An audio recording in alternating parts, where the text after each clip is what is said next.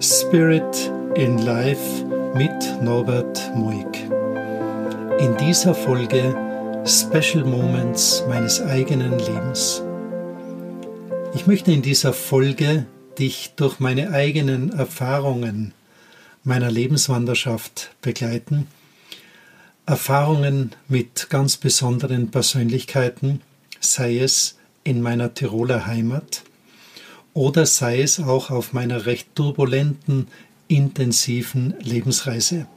Es hat in meinem Leben immer Parallelsituationen gegeben, sei es im Berufsleben als Lehrer, parallel dazu auch immer wieder eingesetzt als Verkäufer in einer Kleiderboutique meiner ehemaligen Frau oder auch als Kulturmanager von klassischen Programmen mit berühmten Musikern aber ganz besonders erinnere ich mich an eine Phase meines Lebens, wo ich die Aufgabe bekommen hatte, im Kulturservice des Landes Tirol Kulturprogramme für Kinder und Jugendliche zu gestalten.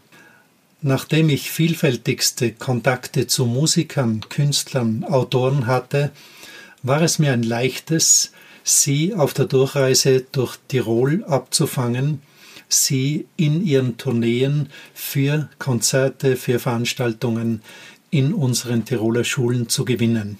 So war es Kindern und Jugendlichen in teils abgelegensten Regionen Tirols möglich, Künstler in ihren Turnsälen, in ihren Aulen, in Veranstaltungsräumen zu erleben.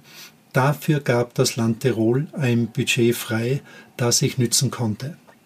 Auf diese Weise kamen oft in einer Woche tausende Kinder und Jugendliche in den Genuss, Künstler direkt in einem Live-Auftritt zu erleben.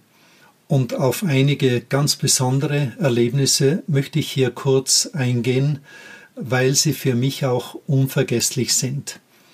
Ein ganz besonderer Moment war die Begegnung mit dem Sufi-Meister Oruç Güvenç und seinem Ensemble Dümata aus der Türkei stammend. Nun, Oroc Güvenç hatte als Musiktherapeut, als Professor ein reichhaltigstes Erfahrungswissen im Kontext mit Musiktherapie, die in den uralten Spitälern von Edirne ausgeführt wurden, um kranke Menschen zu heilen.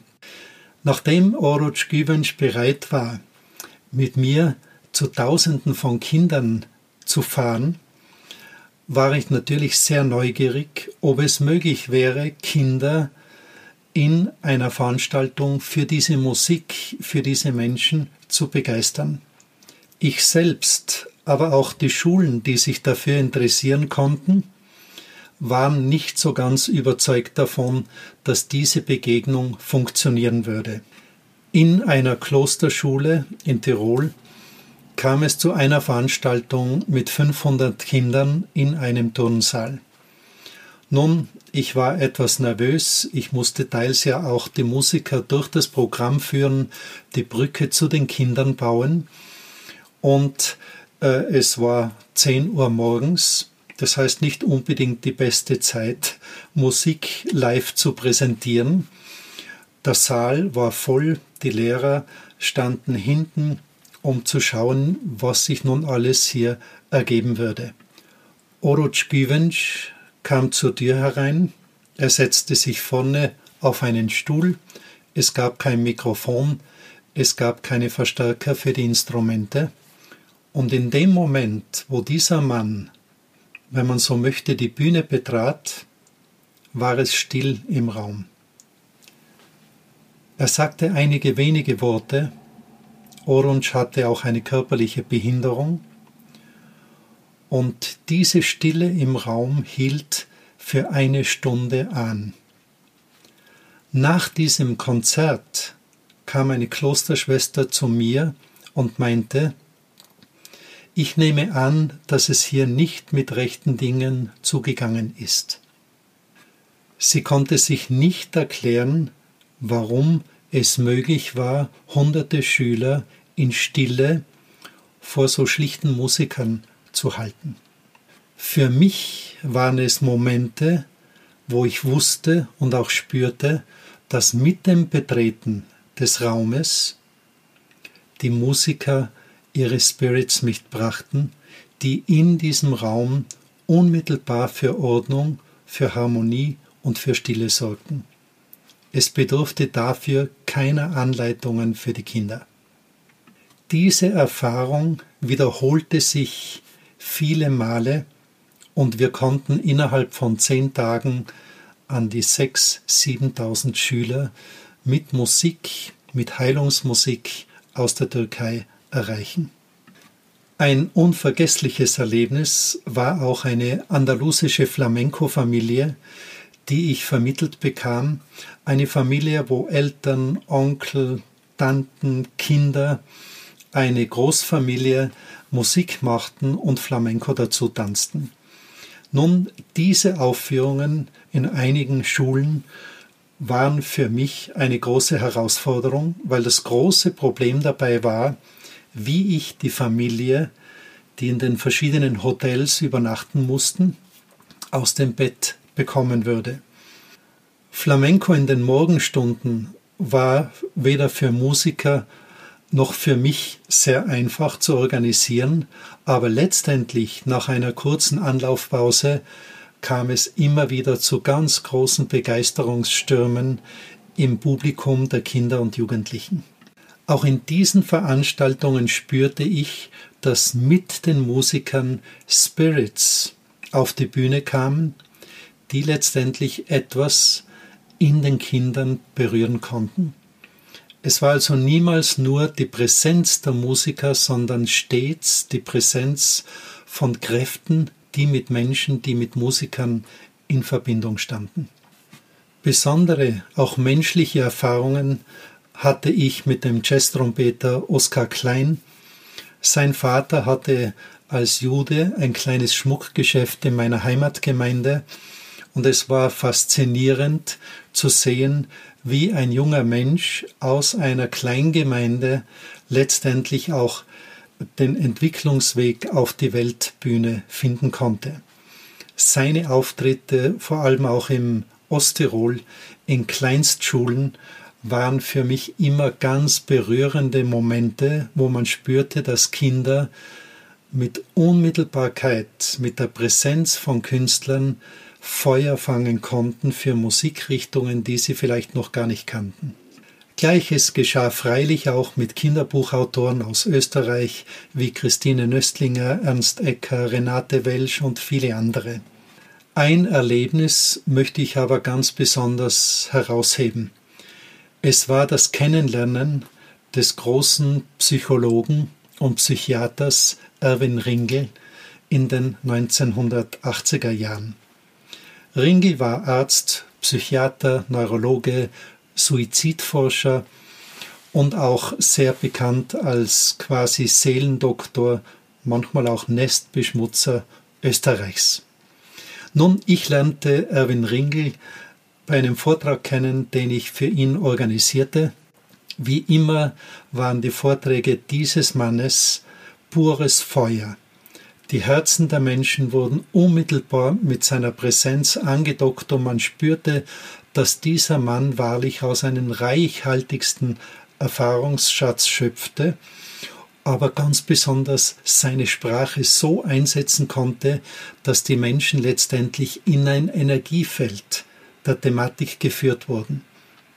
Erwin Ringel war zu dieser Zeit leider schon im Rollstuhl mit multipler Sklerose aber dies tat seinen Auftritten und seiner Präsenz keinerlei Abbruch.